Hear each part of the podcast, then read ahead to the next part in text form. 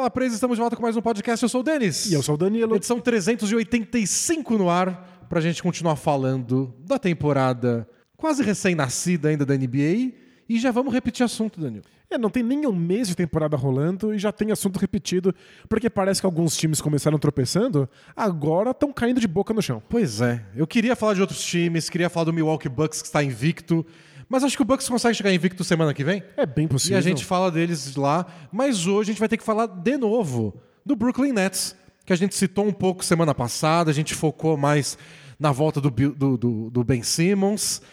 Mas de lá pra cá, o Kyrie Irving foi o Kyrie Irving de novo, no pior sentido da, da palavra. E isso, ele falou uma bobagem dessa vez com repercussões extremamente negativas e provavelmente vai ser punido pela liga.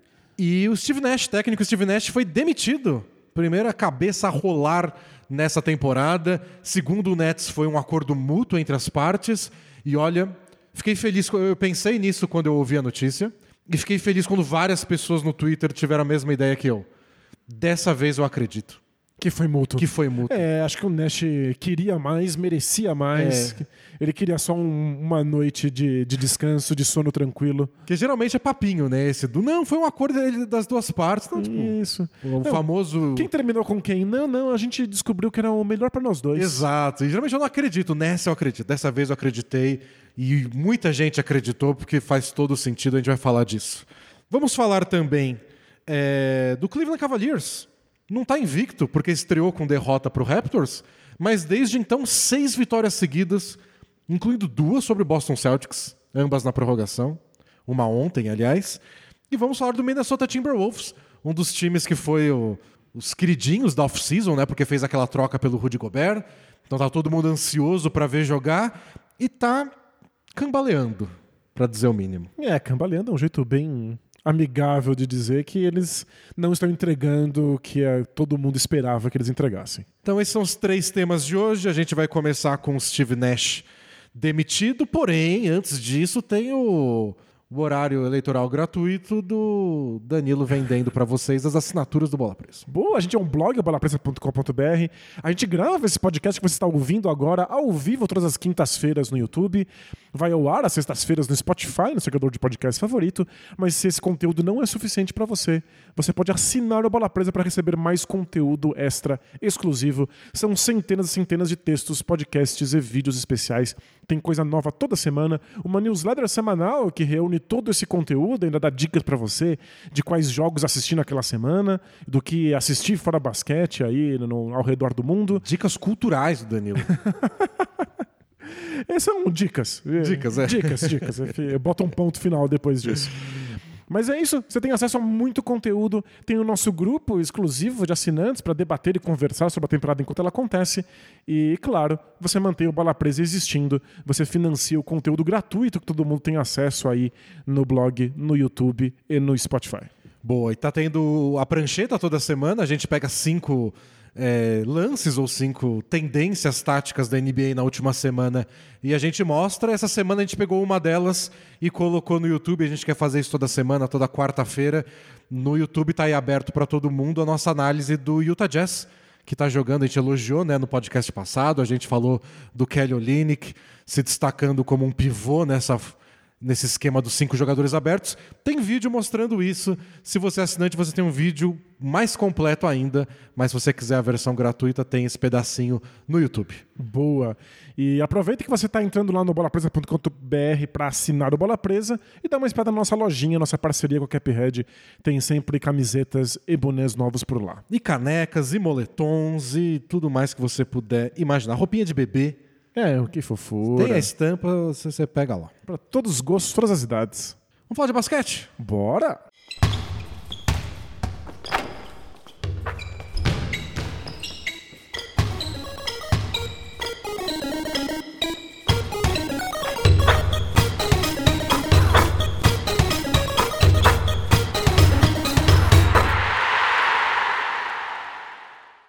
Então vamos começar com uma. Já que a gente fala, vamos falar de basquete, Hum. é interessante que eu estava ouvindo um podcast do, do Zach Lowe, Cota Zach Lowe, logo de cara, assim, Olha, começar, começou sendo o podcast do Zach Lowe. com o Nick Friedel, que foi o cara que entrevistou o, Kyrie Irving, que o Kyrie Irving estourou na, na coletiva. E, e na hora de falar do Nash, o Nick Friedel falou que o Nash tinha muito interesse quando ele assumiu o time na parte de basquete. Ele queria transformar um time com Kevin Durant e com Kyrie Irving em uma equipe diferente, capaz de jogar um basquete bonito, eficiente, vencedor. E ele tentou nisso depois que chegou o James Harden. Lembra que a gente esperava um time cheio de jogada de mano a mano? E não era assim. Eles rodavam a bola, eles conversavam, eles é, entre eles com bloqueios movimentação sem a bola. Era divertido. Até tudo, as lesões e depois todo o drama é, passar por cima disso. E aí o Nick Friedel falou: putz, o Nash queria basquete. E virou um drama sobre trocas e pedidos de troca. E vacina, E, vacina. e polêmica 1, polêmica 2, polêmica 3, e pedido de troca e saída, e a saúde mental do Ben Simmons. Nunca acaba. Nunca acaba. E aí eu achei engraçado porque no mesmo dia, praticamente, o Sean Marks, que é o general manager do time, deu uma entrevista coletiva falando da demissão do Steve Nash. E falando que ele só queria que a, gente voltasse a falar sobre basquete. Exato, exatamente isso. Ele queria isso de volta. Então eu acho que o Nash concordou em sair Porque não era por sobre isso, basquete. porque É. não era mais sobre basquete. É, se tornou sobre muitas coisas e acho que ficou insustentável, é, até pela entrevista do Sean Marks, quando o Nash sentiu que o que ele falava pro time já não tinha mais resultados. Que o que ele pedia para que fosse executado em quadra não aparecia quando eles jogavam, que ele não conseguia mais tirar o esforço correto dos seus jogadores. Então, chegou um momento em que o que o Nash tentava fazer para que basquete ocorresse não funcionava. Não funcionava mais, ele não conseguia mais ter impacto na parte que ele se interessava, a tática, e acho que da liderança também, né? É, acho que ficou bem evidente quando o Sean Marks disse que ele gosta muito de conversar com o Nash, que o Nash é uma das pessoas mais inteligentes com quem ele já se, se relacionou profissionalmente, e que ele aprende muito com o Nash todos os dias, todas as horas que eles conversam, mas que infelizmente essa inteligência não estava sendo ouvida pelos jogadores, porque eh, não estava chegando neles. Ficou bem óbvio que estão ignorando o Nash, que o Nash, o Nash perdeu a capacidade de liderança dele do, do time. É, e não dá pra ignorar que o Duran outro dia pediu a cabeça dele. Exato, E é. aí o time foi firme, não, a gente não vai demitir um técnico só porque você pediu. Mas tem consequências, né? E, E aí esse- quando você vê que não dá mais, Aí você tem esse paradoxo bizarro, que é o que o Nets e o Nash querem é basquete, não todo esse drama. Mas para que isso aconteça, eles precisam trazer um técnico capaz de lidar com o drama, porque lidando com o drama é que esse time vai ser capaz, possivelmente, de jogar basquete. E a gente vai falar mais do Kyrie Irving, mas acho que tem a ver também na parte do Nash, porque um dia antes ele tinha sido perguntado a questão do Nash, para quem do, do, do Irving. Para quem perdeu, o Irving tweetou um link para assistir um filme, um documentário, e é um documentário que tem muitas mensagens antissemitas. Ele não comentou nada, ele só tweetou, tipo, aí- É tipo, ah, é, assistam, olha esse documentário. dei uma olhada nisso, é. É. E aí pegou muito mal, obviamente. E o Nash foi perguntado sobre isso e, e ele tentou não falar sobre isso o máximo que ele pôde, só que ninguém ficou satisfeito também. Porque é um tema sério, então queriam, esperavam que ele fosse mais duro na posição dele. E ele queria falar de basquete. E ele queria falar, não, o Kyrie Irving não, não é assim. E, e aí ficou parecendo que ele só passou pano pra ele. E eu acho, isso o Nash não falou, isso é só uma interpretação minha, que é, de novo, eu não quero lidar com mais bo- bobagem. E agora a bobagem é um assunto sério mais uma vez. Porque já tinha sido. Ele Na queria... questão das, das vacinas já era um assunto sério. É, o Nash precisava de um plano de jogo para fazer Kai Irving e Duran funcionarem, e aí não podia contar com Kai Irving, depois podia contar só nos jogos fora de casa.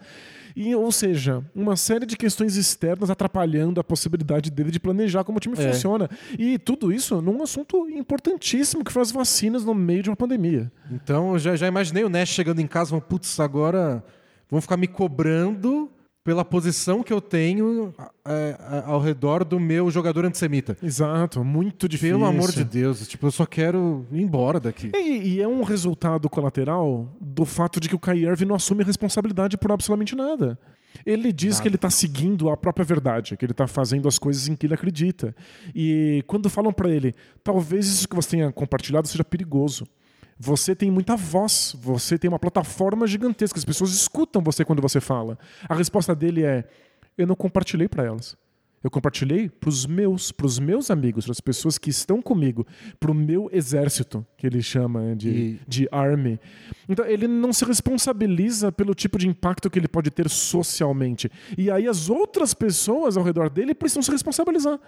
É o Nash quem tem que responder isso na entrevista coletiva. É o Nets quem precisa, inclusive acabou de, de, de fazer isso, doou 500 mil dólares para uma instituição É, e o Irving também vai. São 500 mil do, do Nets, 500 mil do Kyrie Irving. Então, o Nets precisou tirar do próprio bolso um incentivo financeiro para uma instituição que lida com, com violência simbólica e combate a teorias Discurso de conspiratórias. Né? É, a NBA vai ter que se pronunciar porque não quer ter um jogador passando mensagens antissemitas. É, a NBA se pronunciou hoje com o Adam Silver, o comissário da NBA, porque o Adam Silver disse que ele ficou frustrado que o, o pedido de desculpas do Kyrie Irving não tinha um pedido de desculpas. É, porque o Kyrie Irving falou, eu só postei uma coisa que eu vi, eu não É. endossei nada, eu Ele não fiz propaganda de nada. Ele falou que ele não, não, não pensa, ele não concorda com tudo que o filme diz, etc, blá blá blá. Mas desculpas, assim, ele não pediu. E o Adam Silver falou: não, eu vou, vou me encontrar com ele essa semana para falar sobre isso. Ele ainda não entende quais são as consequências de você falar uma coisa em voz alta quando milhões de pessoas te escutam. É, diferente você falar uma coisa na mesa de jantar com a sua família e você falar no Twitter sendo uma celebridade com milhões de leitores. Né? A, a parte que ele ficou ofendido nessa entrevista com o Nick Friedel, que, que é o repórter que questionou ele, foi quando ele repetiu por que você promoveu esse filme. E ele ficou tipo, não tô promovendo esse filme. Ele só colocou o nome para que todas as pessoas fossem Ele lá e botou o nome e o link, linkou para você clicar e assistir imediatamente. Mas ele não tá promovendo. No Twitter dele, onde ele é seguido por milhões de pessoas. O que, que, que quer dizer, então? E ele nunca responde de fato, né? Ele tá sempre. Você lê os posts do, do, do Kyrie Irving nas redes É sociais. incompreensível. É, é incompreensível. Ele tá, parece que tá falando em código. No né? começo eu comecei a ler e falei, ah, talvez eu não saiba inglês. Como eu achava que sabia.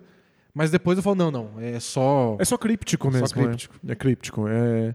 S- são mensagens que são tão antissistema que elas não.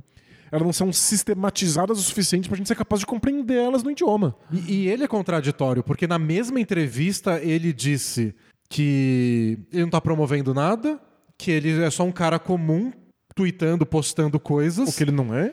E depois ele disse que ele sabe que ele tem uma responsabilidade, porque ele representa muito. Tipo, ou é uma coisa ou é outra. Mas entrar em contradição é, é comum pro Kyrie Irving. Isso. O que é. deixa mais difícil interpretar as coisas que ele diz. E acho Porque- que isso é, é, é muito difícil interpretar e é muito difícil saber o que responder, como lidar com isso. Porque aí depois ele não retira o que ele disse sobre promover o filme. Mas ele fala: Eu não concordo com tudo que tá no filme. Mas concorda com que parte? Porque pelo que contaram, quem teve a coragem de assistir as três horas de documentário aí, é um absurdo atrás do outro. assim. É, é, Você um, concordar com uma das coisas já é meio perigoso. é um braço de uma teoria da conspiração que ganhou muito espaço na extrema-direita americana, que é The Great Replacement. Essa teoria de que a comunidade judaica está tentando substituir a- as pessoas brancas caucasianas através de uma grande conspiração com negros, indígenas e latinos. Então, é um braço disso. Ou seja, diz que a comunidade É. judaica está tentando um controle mundial, uma nova ordem mundial É o- através de racismos diversos. Então, o, o documentário diz que é, povos negros, como os antepassados dele, Kyrie Irving, são os, os judeus originais. O E povo que- escolhido por Deus, né? povo- e que isso foi escondido ao longo da história. Então a resposta que ele deu numa entrevista hoje, mais cedo, foi: como é que eu posso ser antissemita se eu sei minha origem? Tipo, seria ser con- contra eu mesmo. Só que aí você, ele está endossando o que o filme está dizendo, e o filme não para por aí, claro. Não, óbvio. É. Isso é o ponto inicial de, de vários ataques que chegam em negação de holocausto. É tipo, não é um tema médio. Porque até no tema da vacina, que era sério, pelo menos o foco do Kyrie Irving era nele mesmo. Do tipo, eu não quero tomar vacina e eu quero poder continuar jogando apesar disso. A gente sabe as consequências sociais de uma pessoa não tomar vacina. Mas pelo menos o foco dele não era brigar para que, tipo, ei, você não toma vacina. Ele estava sempre focado nele. Já era um tema sério. Agora é um tema mais sério ainda e é muito sério nos Estados Unidos. Costuma ter consequências graves nos Estados Unidos. Já aconteceu na NBA ano passado com o Myers Leonard, o ex-jogador do Heat. Ele fez. Ele usou uma, uma gíria ofensiva a judeus durante uma live jogando videogame. Foi multado, suspenso. E desapareceu da NBA. Aí o Heat trocou ele, o Blazers. Foi o Blazers? Não lembro quem pegou ele, dispensou e bom, não tem mais emprego. É, então. O Kyrie mexeu com coisas bem complicadas, É, né? eu não sei o que vai acontecer, mas olha, o último jogo dele, ele parecia que tinha gente na primeira fileira do ginásio do Nets com camiseta de, de luta contra o antissemitismo. Ele parecia completamente desligado do jogo. Sei lá o que vai acontecer, mas não tá parecendo bonito, não. Então, e se pra gente aqui no Bola Presa é chato ter que falar sobre as coisas que o Kyrie Irving expressa, ao invés de falar sobre como o Nets joga, imagina pro Steve Nash, imagina pros jogadores que estão ao redor dele.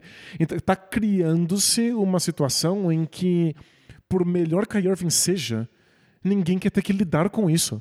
É um pesadelo de relações públicas.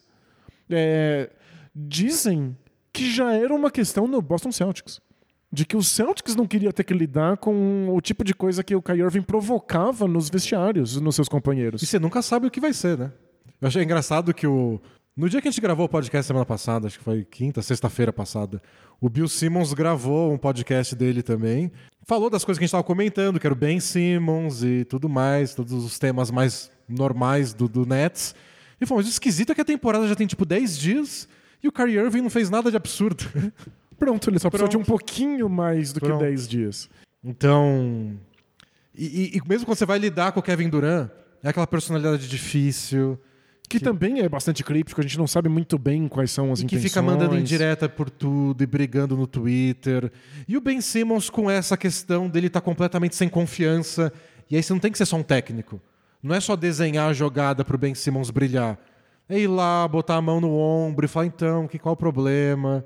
É, E isso nos leva a uma outra questão bastante complicada, que é o interesse, como ficamos sabendo, do Nets pelo Ime Udoka. É. Porque o Ime Udoka era um técnico do... do... O Nets falou, agora quer saber, dane-se. É, eu, eu acho que o, o que passa na cabeça deles é, é, o Ime Udoka criou aí a sua fama recente resolvendo os problemas de vestiário do Boston Celtics.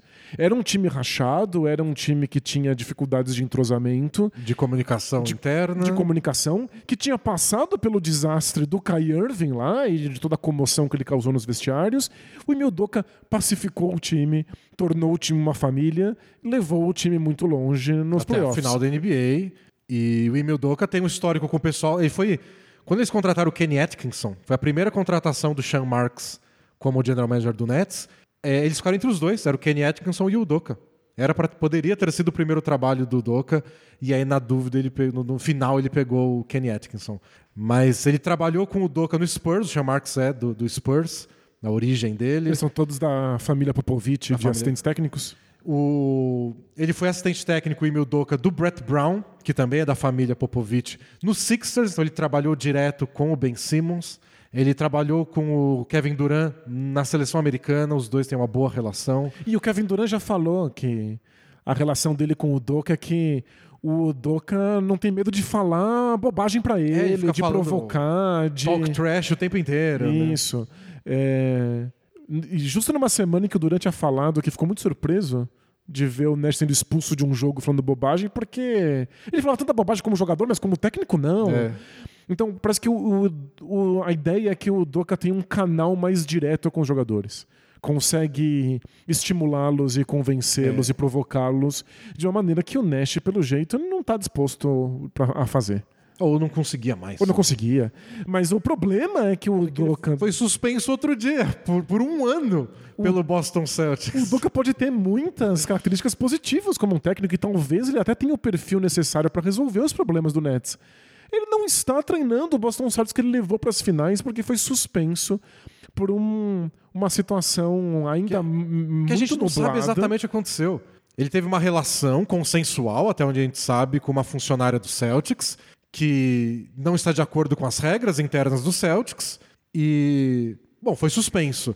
E aí as semanas seguintes dessa notícia foram tudo de não, mas quando vazar o resto. Isso, Na é. verdade, ele fez vários comentários impróprios com essa funcionária, mas ninguém confirmou isso. O Matt Barnes, ex-jogador, comentarista hoje, podcaster, defendeu, Defendeu. o Emil Doca. E um dia depois ele falou: não, gente de lá me ligou, me explicou a situação e falou: quer saber? Eu retiro tudo que eu disse. Ele nunca mais vai trabalhar na NBA. Dois meses depois ele tem uma oferta de emprego aí. O- É. O, o próprio Marcus Smart, do Celtics, falou: pô, Não esperava que isso fosse acontecer. um mês atrás ele não ia mais trabalhar porque era absurdo, agora ele vai pro nosso rival? É bizarro, porque Se não aconteceu nada demais, por que ele não tá aqui? é, se, se ele tá liberado pela NBA pra ser técnico, por que, que ele tá suspenso pelo Boston Celtics? É uma situação esquisita, É, e, é. bom, de novo, a gente não sabe detalhes, a gente fica né, no mesmo. Se o Marcus Smart tá confuso, não vou ser eu que vou trazer as respostas. Não, e a gente não tem as respostas, até porque existe uma questão judicial acontecendo, por enquanto, em sigilo. O que a gente sabe é, ele não está suspenso pela NBA. O Nets poderia contratá-lo se quisesse. Mas, de novo, Desde que o Celtics libere, e parece que o Celtics está disposto a liberar. tá liberado, porque, pra eles é melhor. eles param de livram- pagar o salário É, dele, estão pagando o salário dele enquanto tem que pagar um outro técnico. Então, muito difícil saber o que raio está acontecendo, mas ele está liberado para ser técnico do Nets. Só que isso carrega, óbvio, todo um impacto, todo um drama numa situação que já está carregada, que já é um barril de pólvora, né? Tipo, a primeira coletiva do Doca no Nets vai ser o quê? Metade sobre o Kyrie Irving antissemita, metade sobre a acusação dele de sabe-se lá o que ele fez? É, é isso que o Nets está buscando para as relações públicas. Achei engraçado que buscaram num site lá de, de emprego nos Estados Unidos que tem o Nets está contratando alguém para relações públicas agora. É mesmo. Aí o pessoal falou: vocês têm que pagar mais que isso aí que tá no anúncio, Olha, viu? Porque tem que pagar uma fortuna. né? essa pessoa não vai conseguir dormir. Ela vai dormir com o celular abraçada, assim, tremendo, do tipo, não toca, pelo amor de Deus. O que, que o Kyrie Irving tweetou hoje? e se já era difícil trocar o Kyrie Irving um tempo atrás, hoje vai ficar mais complicado ainda. É. Nem pro Lakers vai dar. O Lakers estava disposto, porque o Lakers era um time desesperado. Não sei se essa bucha o Lakers pega. É que agora estão dizendo que o Kyrie Irving tem valor de troca zero, porque ninguém quer mexer nisso. Mas quanto tempo faz que tava dizendo que o Doca tinha, tinha É, valor zero e que nunca seria contratado? É, mas é que agora também o Russell Westbrook é o sexto homem da temporada, né? O Lakers não Ah, quer mais claro. trocar. O Lakers Então, não quer mais Não, não precisa O mais. Pacers que tem que pagar pra levar ele agora, se quiser mandar o Buddy Hilt. vem com essa não, não vem pegar meu Westbrook agora. Olha que a gente só. tem duas vitórias seguidas. Com o Westbrook feliz de novo. É, uma no sufoco, na prorrogação, graças ao herói Matt Ryan. Dane-se. Ninguém mexe nesse Lakers agora. É, um, é um bom slogan de campanha. O Westbrook feliz de novo. Pensei agora, assim, sozinho. Mas, bom, esse é o Nets. Não ganha nada. O Nash foi demitido depois de uma vitória, aliás, sofrida, mas vitória sobre o Pacers. Eu não sei o que esperar. Até porque o Udoka não foi Oficializado? oficializado, é só um rumor bem forte, pelo jeito. Pelo jeito, o Nets está levando muito a sério em consideração. Falta só assinar. E. Tipo, qual é o limite desse time? Pois é. É. Qual é o limite de, de, de dores de cabeça que eles conseguem ter no mesmo lugar? E sabe o que eu tava me perguntando? Se nesse momento o Nets já tá oficialmente arrependido. Porque o time que eles tinham construído, que foi pros playoffs, com base na cultura Nets, lembra quando eles tentaram reconstruir essa franquia que foi demolida pela tentativa desesperada de vencer imediatamente com um monte de veteranos?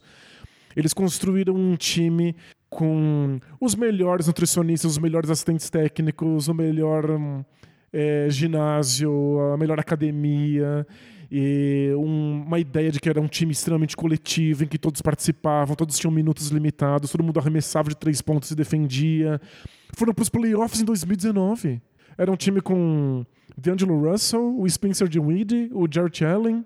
Então, eu acho que eles não estão arrependidos porque esse pessoal não brilhou tanto depois. Era um time muito divertido, era o banco de reservas mais alegre da NBA.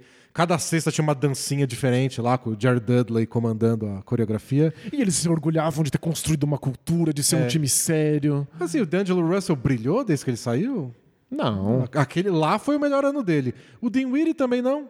O Caris LeVert teve a questão dele de precisar operar, etc. Se lesionou. Acho que só o Jarrett Allen. Só o Jarrett né? Allen que, que melhorou desde que saiu. Então, Era um time que deu muito certo naquele ano, foi, foi uma história legal, mas não sei o quanto de futuro eles tinham. É, mas a questão é que eles trocaram a construção de cultura, que é uma coisa difícil de fazer, que pelo jeito tinha se estabelecido no Nets, por absolutamente cultura nenhuma.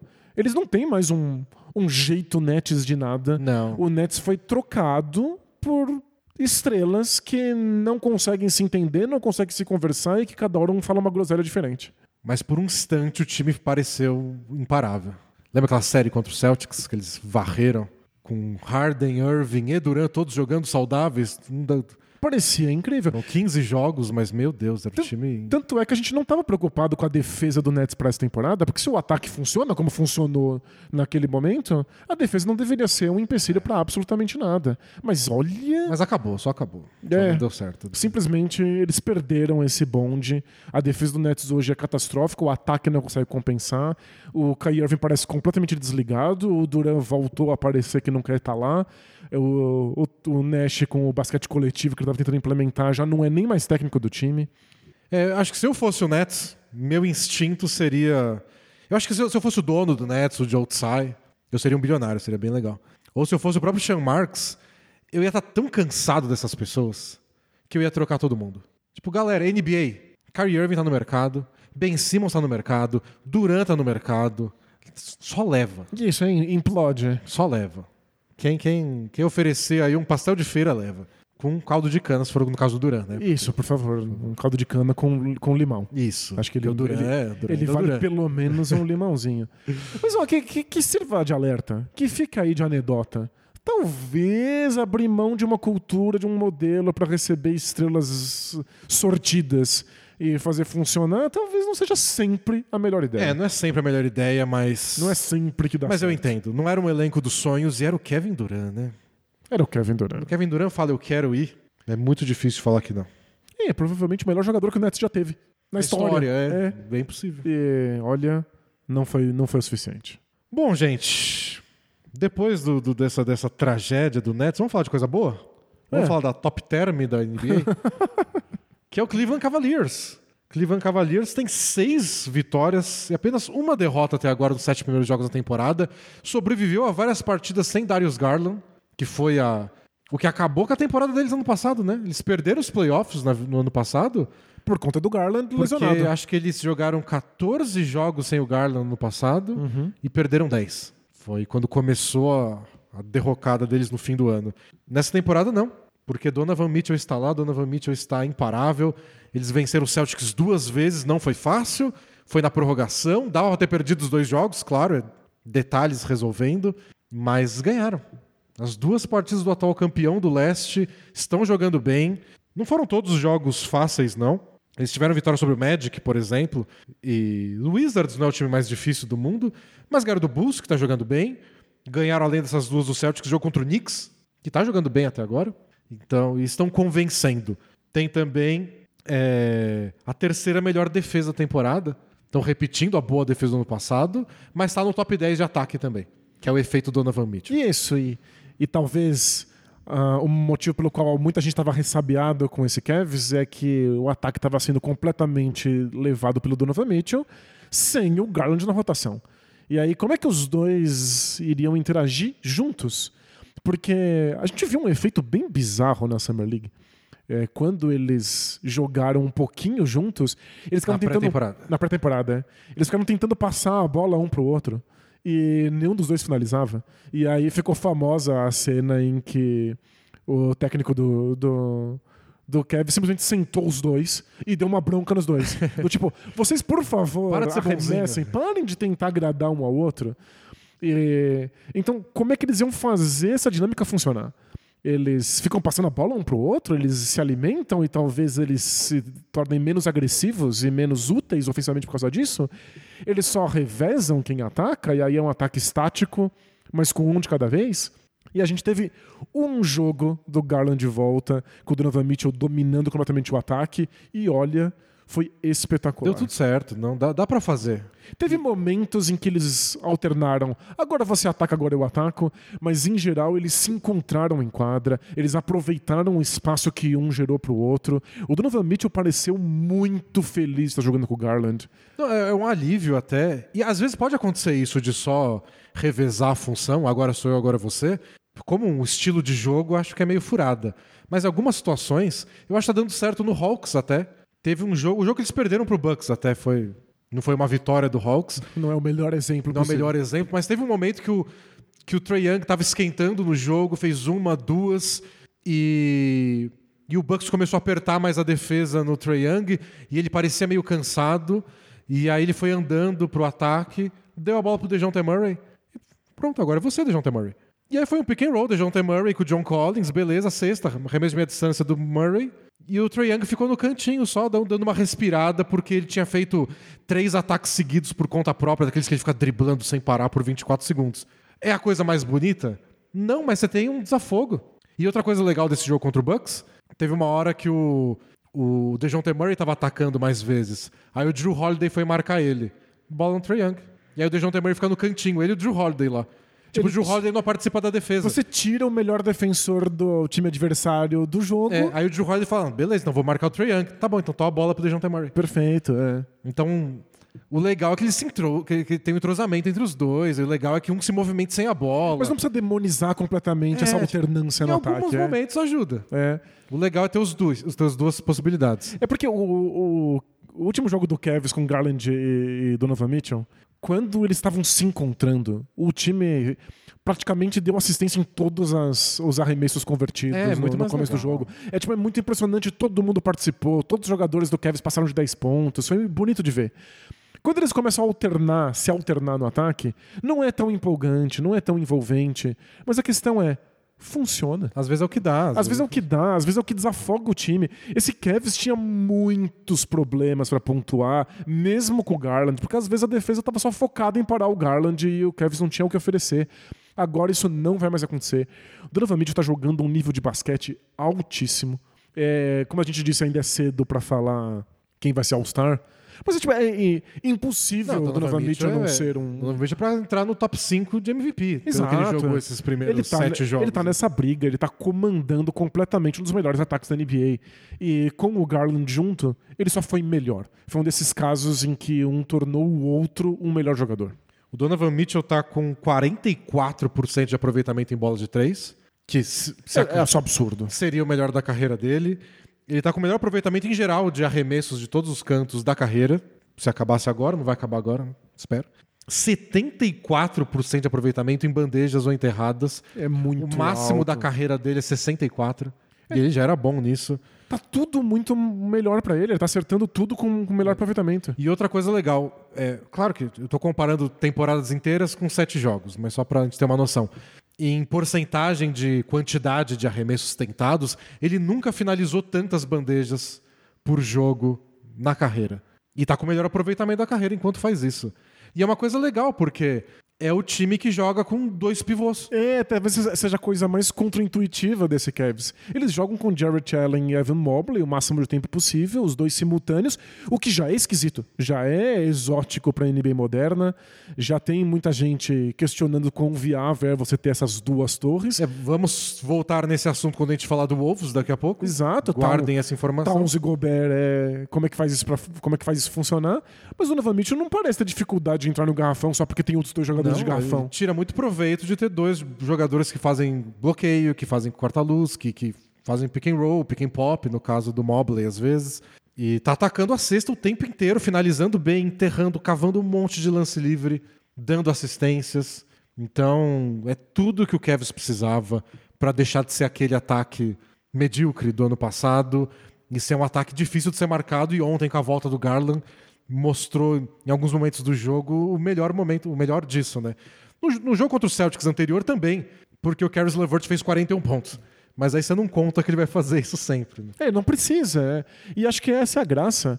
A gente tava esperando muito que outros jogadores do Cavs melhorassem ofensivamente. Existia uma pressão bem grande pro Evan Mobley ter um amadurecimento no jogo dele de garrafão, finalizando com as duas mãos, o arremesso dele de meia distância. Porque o time precisava encontrar pontos de algum lugar. O Garland não podia carregar isso sozinho. Mas agora hum, só não precisa. Às vezes o Evan Mobley pode ter um bom jogo, às vezes o Lavert. O Donovan Mitchell vai cuidar do grosso do ataque, o Garland vai cuidar do, do, do resto que sobra. Quem puder contribuir, ótimo. E o é... Dean Wade tá jogando bem. Tanto pois que é. o Okoro, a gente falou tanto do Okoro que ele poderia ser o quinto titular, né? Mal tá jogando. Mal tá jogando. E, Dean Wade tá pra jogando. Pra ser sincero, não, não tá jogando bem nos minutos que teve. Mas é, é um pesadelo pra defesa o fato de que os outros jogadores do Cavs não precisam pontuar. Eles podem pontuar quando surgir a oportunidade. É por isso que volta e meia cada um tá Tá, tem seu dia. Né? Tem seu dia, aparece mais num, numa partida. E isso faz com que o Evan Mobley, por exemplo, possa se dedicar mais defensivamente. Ele está sendo esse jogador espetacular que a gente sabia que ele poderia ser, sem ter a pressão de ter que resolver no ataque. É, o Donovan Mitchell facilitou a vida do, do Cavs de um jeito que a gente imaginava que pudesse acontecer, mas aconteceu imediatamente, muito, muito rápido, sem o, o, Garland e depois com o Garland também. É, e num nível muito alto, né? Não é tipo tá jogando bem. Um dos melhores jogadores da NBA nesses primeiros, é. nessas primeiras semanas. O Donovan Mitchell se encaixou assim, de primeira, ganhou uns jogos por conta própria, passou de 30 em quase todos. Nossa, um absurdo que ele está jogando. E na defesa, ele está tendo ótimos, bons momentos. A dedicação dele na defesa é do Gobert tacar um tijolo na TV. Assim. Isso, de por que você não fazia por que isso hoje? quando por que eu pedi? agora? É. é porque quando eu pedi, você não fez. Eu acho é que pessoal? A, eu acho que a diferença é que a defesa do Jazz era o Rudy Gobert. E a defesa do Cavs era uma defesa muito intensa, muito apertada, pressionada, de múltiplos jogadores diferentes. Eu, eu acho que tem também a parte só do. Isso foi muito discutido quando eles foram eliminados pelo Dallas Mavericks nos playoffs, do tipo, ó, o Dallas mirou você com os pick and rolls do, do, do, do Luka Doncic e era o plano de jogo. O plano era atacar ele. O plano ele, de jogo era atacar você, você é o elo mais fraco e perdemos muitas vezes por sua causa na defesa. E assim, se você não melhorar isso, você desce uma prateleira aí na NBA. De como os times te enxergam. Até. Claro. Então, você está em outro time, é outra situação agora, deixa tudo para trás. Mas é um alerta. Está num time que a defesa é mais importante. Uhum. Tipo, todo o foco do, do Cavs é em ser uma grande defesa. Ou você resolve isso de alguma forma, ou vai ficar muito evidente, muito explícito essa é. limitação no seu jogo. E acho que essa é a principal coisa. O quanto ele está dedicado. Tiveram dois lances ontem no fim. Não sei se os dois foram na prorrogação ou no fim do quarto período e na prorrogação, sei lá. Mas momentos chave do jogo. E os dois não foram as melhores defesas que ele fez na, na partida. Ele segurou o Tatum no mano a mano uma outra vez, que foi bem legal. Mas foram dois lances. Em um, ele ficou correndo de um lado para o outro, porque teve uma dobra, uma cobertura. Eu sei que o Celtics estava com uma vantagem numérica, e ele deu um pique para contestar uma bola de três. E o Celtics é muito bom nisso, em girar é. a bola atrás do jogador livre. E, nossa, ele passou reto, assim, voando, mas impediu que o cara arremessasse. Uhum. E caiu na torcida. E voltou correndo e foi lá, pulou para contestar o outro. É um desses momentos emblemáticos pra torcida e a loucura. É. Né? Não sei o quanto ele atrapalhou esse segundo arremesso, mas ele tava lá botando a mão. Ele se entregou naquela jogada Perfeito. de correr a quadra de um lado pro outro. Se você botar um GPSzinho, ele escreveu um alfabeto correndo na quadra. Ele mandou um xingamento pro Gobert. É. Se você vê o que ele escreveu na corrida. Nossa, o que ele correu naquela posse de bola. E teve uma outra que ele errou até. Foi uma infiltração, não sei se do Jalen Brown, Tatum, sei lá. Mas alguém infiltrou pela zona morta e encontrou o Marcus Smart, que fez um corte pelas costas do Donovan Mitchell. O Donovan Mitchell fez a falta e ainda foi cesta do, do Marcus Smart. Então, se você descreve só assim, é um erro. Claro. O cara foi nas costas dele, jogador que ele deveria estar marcando, e na hora de tentar parar, ele fez a falta, mas não impediu a cesta. Mas ele entendeu o que estava acontecendo.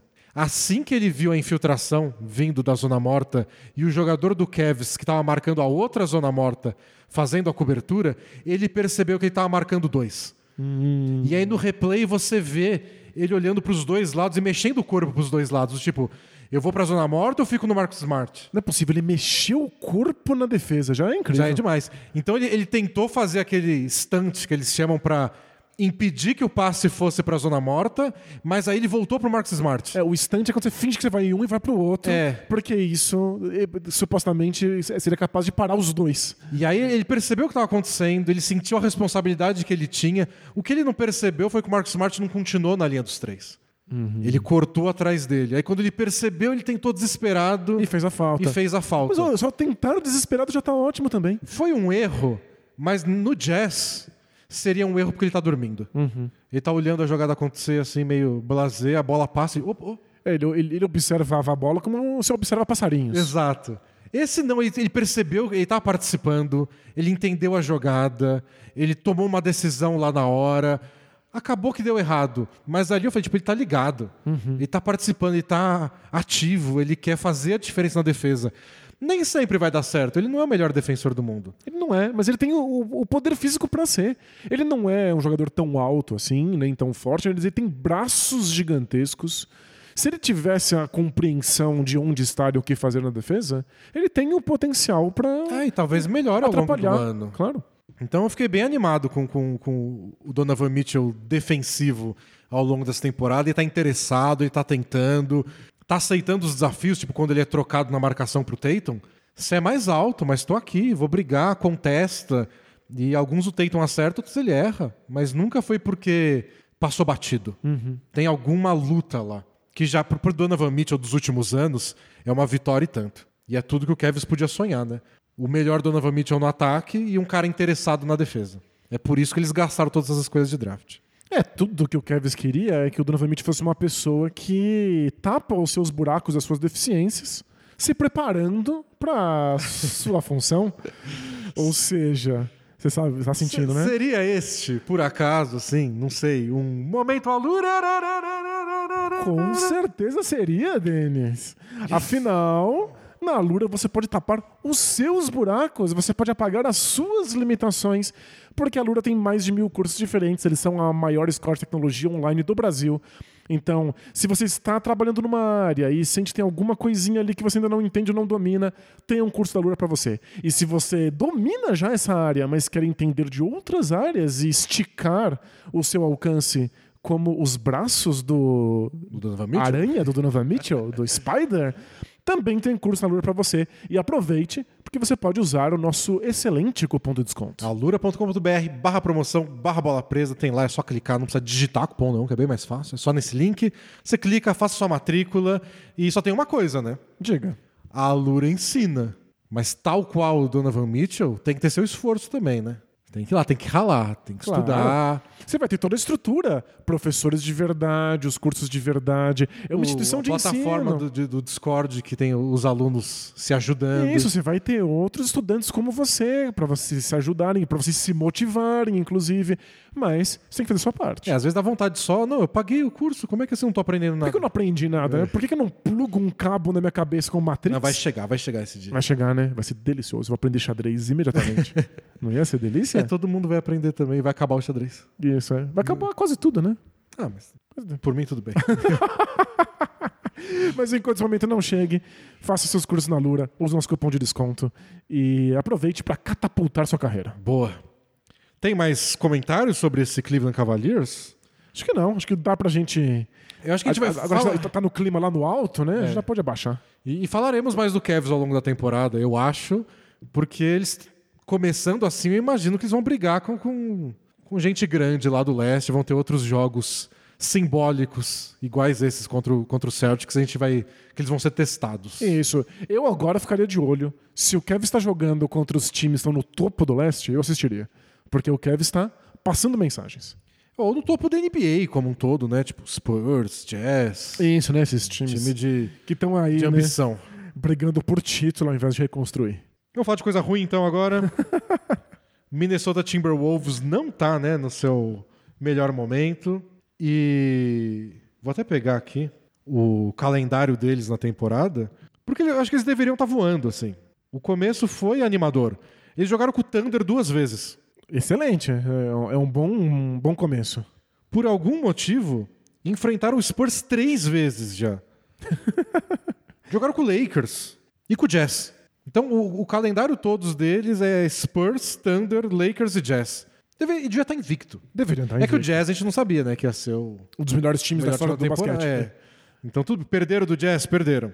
Então, essa, essa derrota é perdoável. Isso, isso a gente entende. Mas o resto, acho que. É, perderam do Suns, né? Não foi o último jogo deles, esse compreensível. Também. Mas é, mesmo assim, não perderam por pouco, não. Não foi, não foi uma atuação bonita em que eles só foram derrotados porque o Suns é só muito melhor. É, e, e teve uma coisa que incomodou bastante, pensando a longo prazo, pensando em playoff, que é o quanto o Suns explorou o fato de que o Carl Anthony Towns não pode ficar escondidinho no garrafão, marcar só o pivô, sair pra fazer um, um susto no pick and roll e depois voltar. Não, ele tem que marcar. O Gobert tá fazendo isso. Isso, acho que Ele tem que marcar o Cameron Johnson. esse é um dos grandes problemas, essa passagem do Carl Anthony Towns, do Carlos Antônio Cidades, para ala de força. Ele é um power forward agora, ele mesmo disse que estaria disposto a isso para o Gobert poder ser o pivô titular do time. Mas isso na prática, na NBA atual, significa que ele tem que marcar o perímetro a maior parte do tempo. É, dependendo do time que você enfrenta, tem uns adversários que é tipo Towns. Vai ter que correr. Você vai ter que ficar na linha dos três, correndo atrás de quarta luz. E isso ele não dá conta. Ele conseguia, quando ele era explorado nesse sentido na temporada passada, ele dá conta de atrapalhar um pouquinho um armador tentando bater bola contra ele. Ele consegue dar um sustinho até um outro defensor chegar. Mas quando você é um ala de força na NBA moderna, você faz isso literalmente o tempo inteiro. E eu acho que ele lida melhor quando é só, entre aspas, o pick and roll. Porque o Wolves fazia muito essa pressão na bola pra não deixar o, o passe chegar, dava uma recuada no pick and roll e ele voltava. Isso, ele dava um susto. É, pressiona, E volta, garrafão. força o passe. Nessa função dele hoje, às vezes acontece isso, às vezes ele tem que marcar pick and roll, bloqueio, às vezes ele tem que correr atrás de jogador. Ele tem que correr para um tá- jogador que tá recebendo corta-luz para sair livre. É. É, aí é outro, outros 500 para defender. É outra mobilidade envolvida, outra leitura de jogo. É uma função que ele nunca fez. Pois é. E, Então- e o Suns deixou isso muito explícito, né? Eles se aproveitaram muito disso para conseguir arremessos de três pontos em cima É. do, do Towns. Não acho que é todo time que é capaz de explorar isso. Depende muito de como o adversário joga. Mas o Suns é. O Suns tirou proveito e foi complicado e o, o Wolves não teve resposta. Eu acho tanto, tanto que é uma prova que é, na defesa é a oitava melhor defesa da NBA por enquanto. Eles não são Então, tipo, tão ruins, tão é. atropelados. É que, de novo, efeito jazz. A defesa deles despenca quando o Gobert não está em quadra. A defesa deles, de novo, E o- depende do Gobert estando E o ataque, protegendo o garrafão. o ataque despenca quando o Town sai e fica só o Gobert. Isso, eles precisam dos dois funcionando ao mesmo tempo, mas defensivamente isso quer dizer que o Towns está no perímetro. É, e no ataque, quando o Towns e o Gobert estão juntos, isso significa basicamente que o Anthony Edwards não consegue chegar no garrafão. É, tem. Saiu essa semana um número curioso que acho que ninguém tinha percebido de fato, mas assim que, que alguém trouxe à tona, virou pauta, que é que o Anthony Edwards não deu nenhuma enterrada até agora na temporada. Ele, que é um. Deu umas, algumas das enterradas mais legais da NBA nos últimos dois anos, em cima de defensor, aquela no Utah Watanabe, foi histórica. É. Deu nenhuma. E perguntaram pra ele sobre isso e ele falou: bom, Eu não consigo entrar no garrafão. eu não sou tão alto assim, eu não sou o Antetokounmpo, eu preciso de algum espaço, eu preciso infiltrar.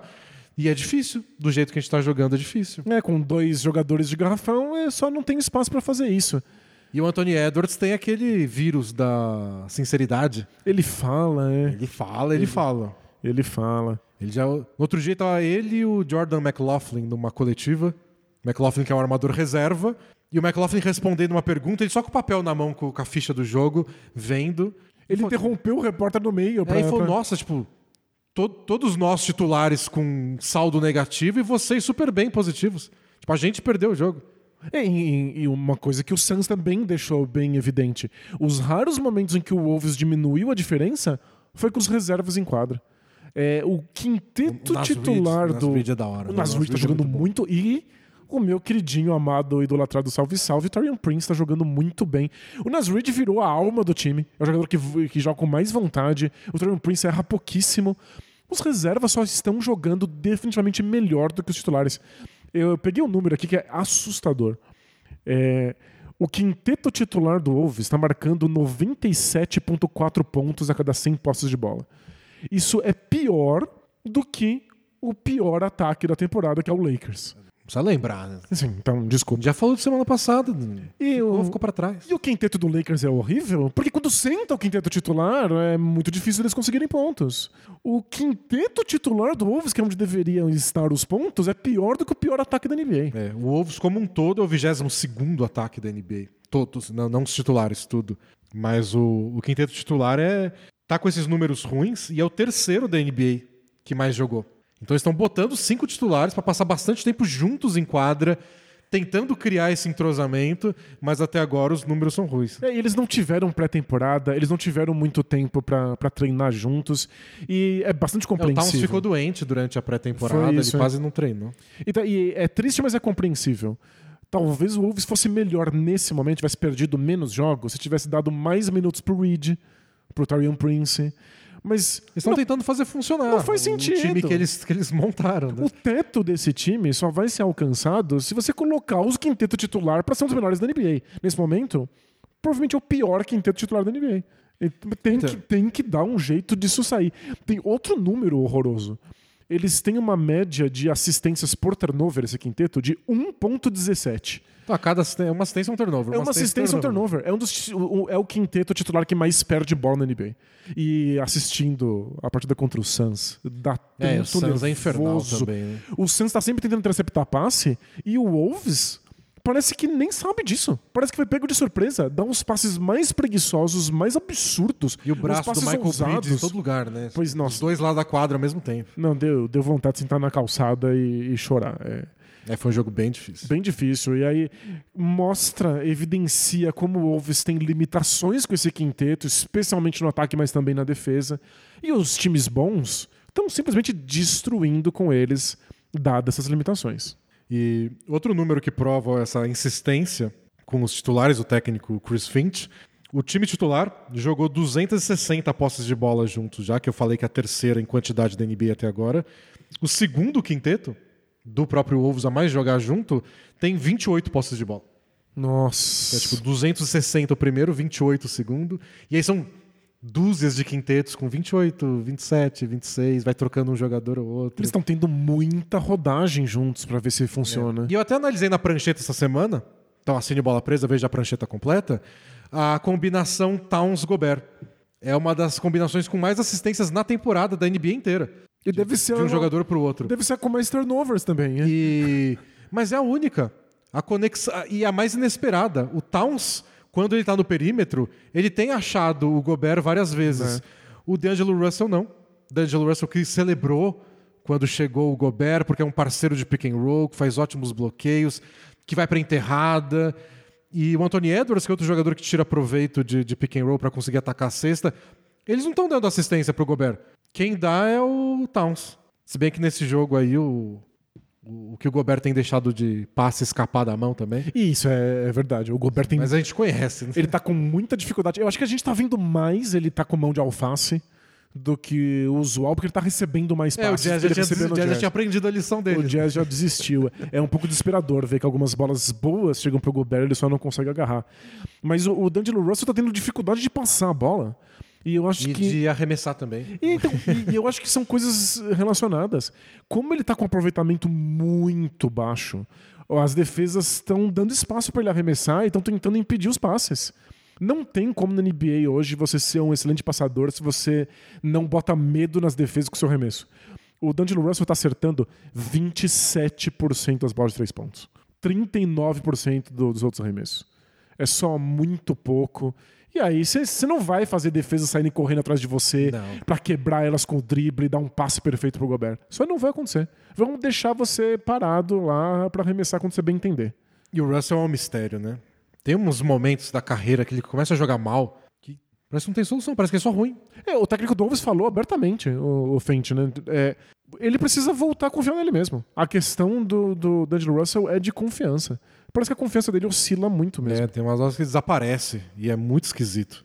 E, e por fim, já que tem tá listando problemas, É. tem a questão do Anthony Edwards tá fora de forma. Ah, velho. Que o, o Towns foi criticar ele numa entrevista em público pra todo mundo que ele precisava estar mais em forma. Então é, é o Anthony Edwards dizendo: eu não consigo enterrar e não consigo infiltrar porque tem dois pivôs lá no meio. E o Townsend tá bom, mas você tá gordo também. É, mas acho, acho que a ordem foi outra, né? Eu Foi acho- inversa. É, o Edwards deu uma entrevista coletiva dizendo que ele estava cometendo muitos turnovers, o que ele tá. É, recorde da breve carreira dele. E ele falou que esses turnovers, esses desperdícios de bola, são porque ele tá se sentindo cansado. Ele tá fatigado. E que ele vai precisar cuidar, cuidar disso. E aí, quando perguntaram pro Towns a respeito, o Towns falou: a culpa é de vocês da imprensa. Se- Sempre a mídia. Sempre a mídia, a culpa é da mídia. Por quê? Porque o Anthony Edwards volta e meia aparece nas entrevistas coletivas comendo uns balde de frango. E a imprensa, viraliza. a imprensa acha muito engraçado, Não, todo de- mundo ri. Teve o dia que ele chegou na mesinha lá pra fazer a coletiva, só que ele tava no telefone, pediu pra todo mundo esperar que ele tava pedindo o McDonald's dele. Isso. E aí, Foi muito engraçado. Foi mesmo. muito, a imprensa morre de rir, isso viraliza, e aí, segundo o Towns, é, o Anthony Edwards foi levado a acreditar que isso era bonitinho, que isso era correto. E falou que pegou no pé do Anthony Edwards na off-season, que ele precisava estar melhor.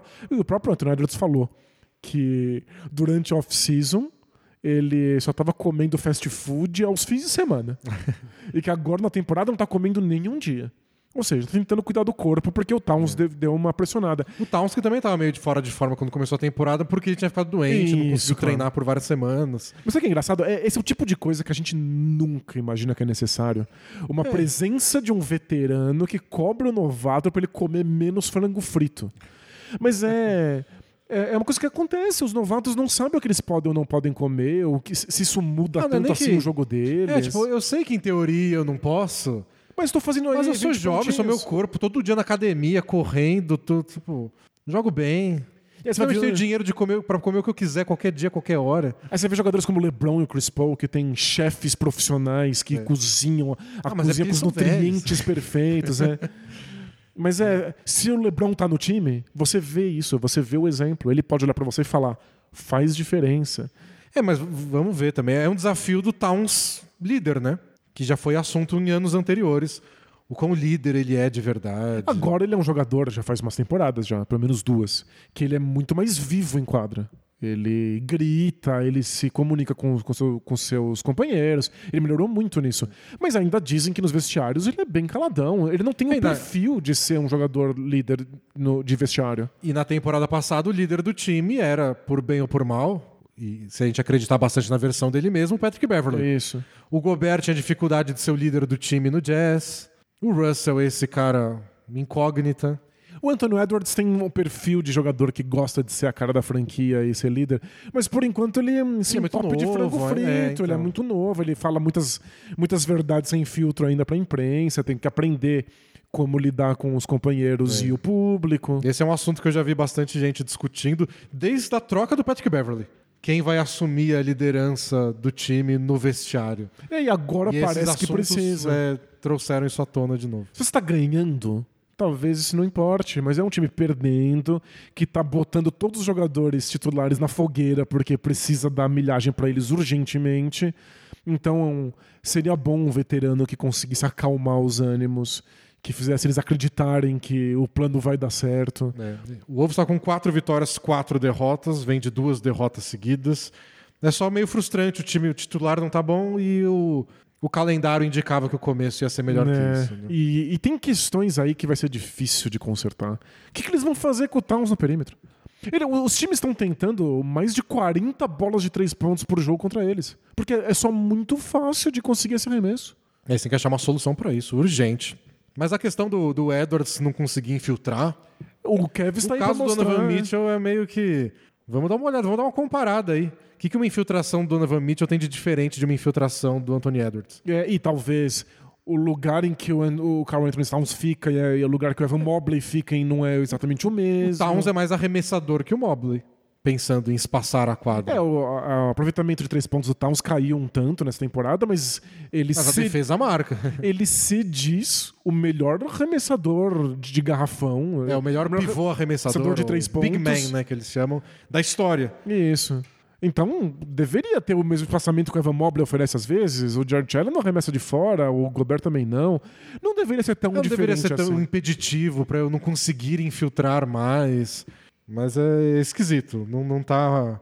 Não tá fluindo. Não é o fim dos tempos, porque é só o começo de uma adaptação é, grande. Mas bonito não tá. É Não pra tá. gente ficar de olho e ficar analisando como eles vão resolver esses problemas individuais e coletivos. E lembrando que o Wolves abriu mão do futuro, de todas as escolhas de draft que, tinha, pra ter esse time.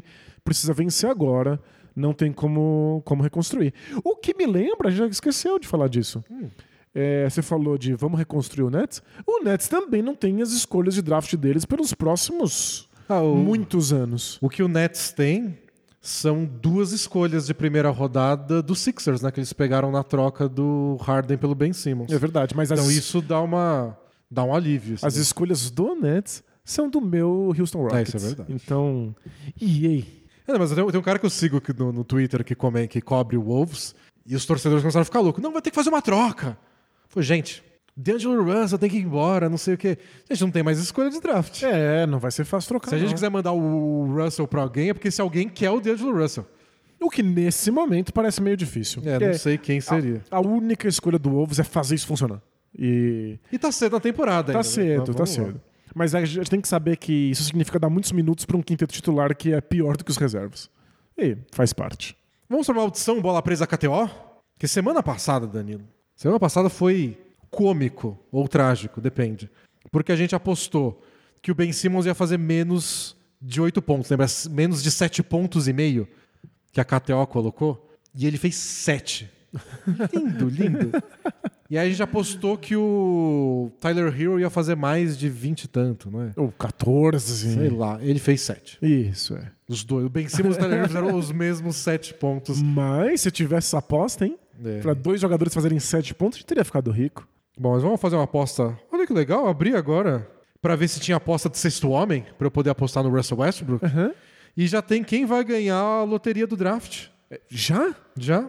E o Rockets tá em primeiro. É, o Rockets parece que vai ser aí um Ah, forte favorito. E eu tô achando, Danilo, que os deuses do basquete Hum, vão aprontar uma nessa temporada. Pra um time muito bom, vai acabar com a primeira escolha? É, porque se o pessoal começar a perder muito pelo Embanyama, os deuses do basquete vão. Eles não existem, mas é verdade. Que é, não acredito que existe, mas que existe, existe. Isso. Mas é, se, o- se o Spurs e o Jazz estão vencendo, é capaz que algum time que a gente esperava grandes coisas vai parar lá no, no fim da tabela, hein? Olha aqui, o Westbrook já é o terceiro, Danilo. No quê? Sexto homem da temporada. O favorito é o Jordan Poole, Ok. tá pagando 1.8 só. O Legal. Christian Wood em segundo, 3.9, é uma boa aposta. Pode ser. E em terceiro, o Russell Westbrook pagando 12. Ah, vamos com o Westbrook, vamos. Nossa, eu vou ficar muito rico agora. Vamos. Pro Westbrook ser feliz de novo. Westbrook, sexto homem. Semana passada, tipo, tem que trocar o Westbrook, não tem o que fazer. Agora ele é o sexto homem da temporada. Olha, são duas partidas dele sorrindo, dando risada, brincando de quando dribla faz dancinha, quando finaliza de esquerda celebra com a própria mão. Outro jogador, outro ânimo. E outra aposta que eu achei que, que é legal, que eu vi aqui de prêmios. É, E é legal apostar em prêmio agora, né? Porque tá- tem sete jogos. em março não vai ser mais tão legal. já que os prêmios não importam nada, É, a hora o certa legal é apostar em quando a gente não tem outubro. nenhuma chance de acertar. é. Já estamos em novembro, mas tudo bem. De jogador que mais evoluiu na temporada. O favorito é o Tyrese Maxey. Em segundo, pagando 5,80 para cada realzinho apostado, É.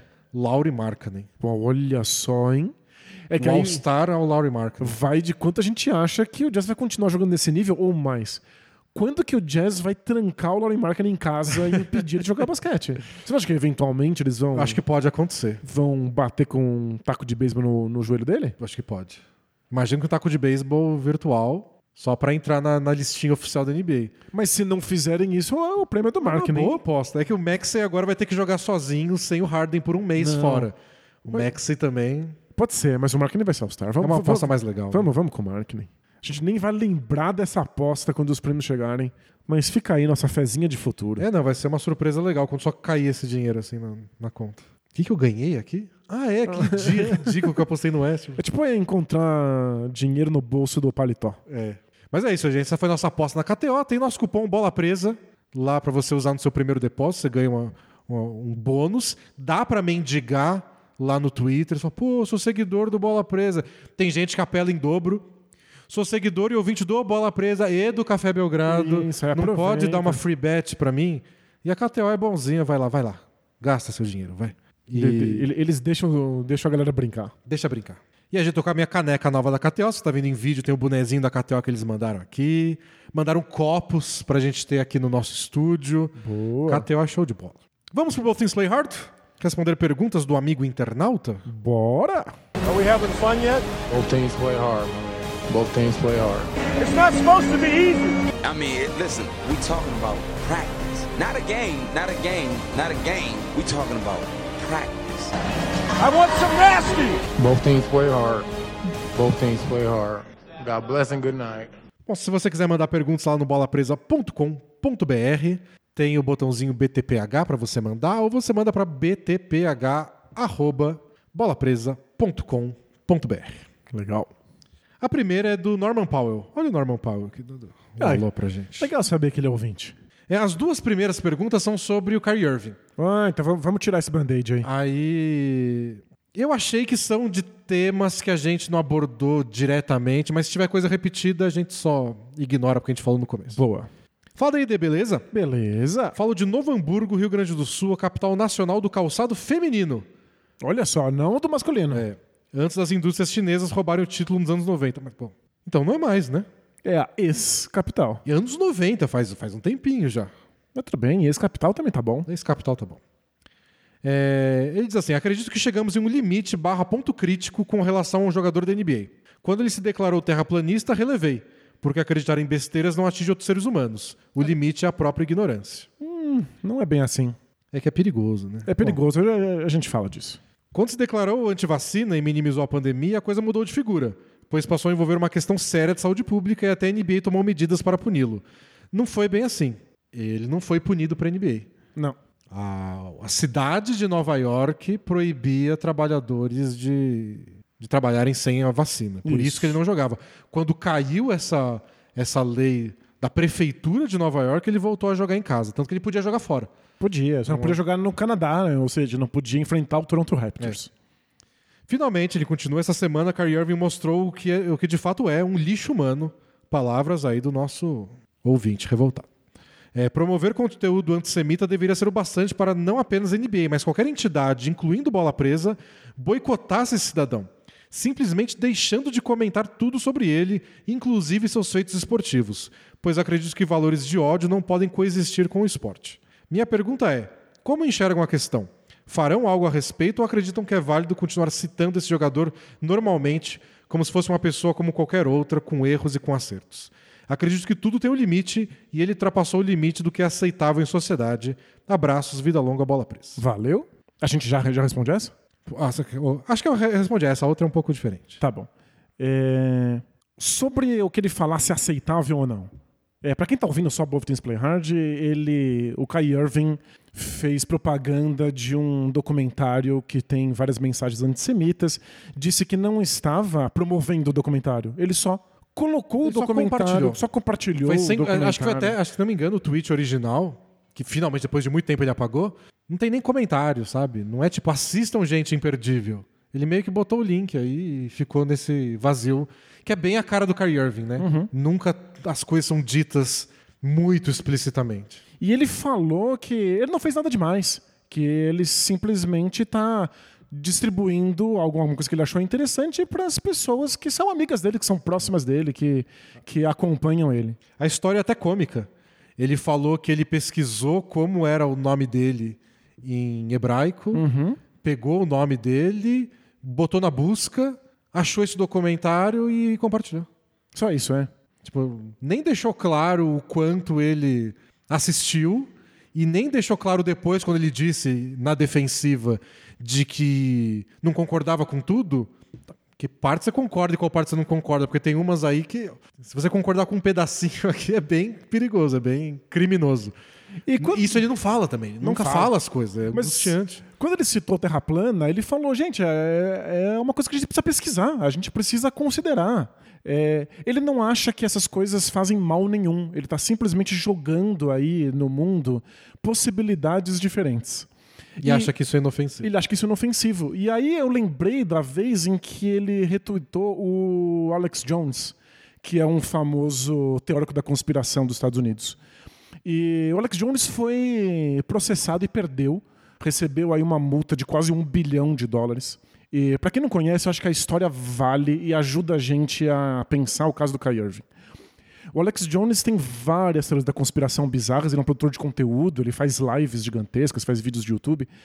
E ele passou muito tempo dizendo que um tiroteio numa escola de educação infantil que matou várias crianças era uma farsa, era uma fraude. Que nunca tinha acontecido. Nunca tinha acontecido, que era tudo um- uma encenação de progressistas para tentarem tirar as armas dos cidadãos de bem dos Estados Unidos. E ele só falou isso múltiplas vezes nas lives dele. E sem absolutamente nenhuma consequência. E ele não tá batendo em ninguém, ele não tá agredindo ninguém, ele tá simplesmente colocando essa teoria esdrúxula no mundo. E aí ele foi levado a julgamento pelos pais das crianças que morreram nesse massacre. E elas foram lá no tribunal para dizer quais são as consequências práticas disso. E, inclusive, o Alex Jones não quis ir em vários julgamentos, ficou faltando. E aí, no último dia, quando ele foi condenado, todas as pessoas que estavam processando ele, todos os pais, tiveram a chance de falar olhando na cara dele. E é impressionante ver as coisas que eles falam e ele fugindo o olhar porque ele tem dificuldade de admitir que ele causou um um estresse, um mal terrível para essas pessoas. Dá pra ouvir esses áudios, inclusive, eu ouvi no, no Daily, no podcast Daily do New York Times. Tem vários pais falando com ele.